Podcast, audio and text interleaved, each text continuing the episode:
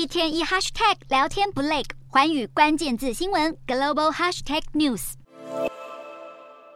美国和欧洲银行最近接连暴雷。德国最大银行德意志银行因为预防债务违约的风险成本，也就是信用违约交换大幅飙升，AT1 债券也遭到抛售。上周股价一度暴跌百分之十五，引发市场恐惧蔓延。不过，分析师认为德银的体质稳健，绝对不是爆发财务危机的瑞士信贷。德国总理肖兹也信心喊话。不过，经济学人指出，最令人担忧的可能是德意志银行的融资成本。但瑞士银行收购瑞士信贷时，AT AT1 债券被完全注销，投资者现在将会要求更高的溢价。而与其他银行相比，AT1 债券在德意志银行风险加权资产所占的比例来更高。而在美国系股银行等银行相继倒闭后，信用环境趋于紧绷。高盛就警告，银行危机造成的股牌效应正在发酵。再加上经济衰退风险升高，高盛预估今年第一季恐怕会有高达一百一十亿美元的美企垃圾债面临违约，这个数字将超越过去两年的总和。所谓的垃圾债是信用评级相当低的债券，由于风险高，因此发行的利率也比较高。高盛已经将美国今年垃圾债违约的预估值从百分之二点八调高至百分之四，并且表示，在美国联准会去年暴力升息之前，企业鲜少发生违约，但从今年初开始，企业违约率开始激增，未来可能会有更多企业违约的案例发生。